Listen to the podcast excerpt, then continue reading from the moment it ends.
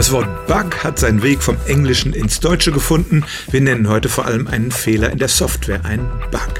Mit dem Wort werden im Englischen Käfer und alle möglichen Krabbeltiere bezeichnet und die Legende sagt, tatsächlich war es ein Insekt, das einen der ersten Computer zum Absturz gebracht hat und seitdem redet man von Bugs. Die Geschichte gibt es wirklich. Sie geht auf die Computerpionierin Grace Hopper zurück und im Jahr 1947 wurde tatsächlich eine Motte in das Logbuch des Computers Mark II geklebt und daneben schrieb ein Ingenieur das erste Mal, dass tatsächlich ein Bug gefunden wurde.